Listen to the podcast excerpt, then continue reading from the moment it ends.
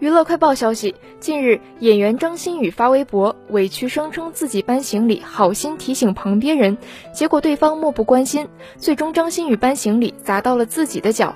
虽说这件事隔着屏幕都能感受到疼，但网友曲解了他的意思，无奈张馨予又发文回应，嘲讽营销号语文不好。张馨予表示，自己之所以会把被砸的经历发上来，是因为喜欢发一些生活小事碎碎念，结果被网上曲解，把事情复杂化了。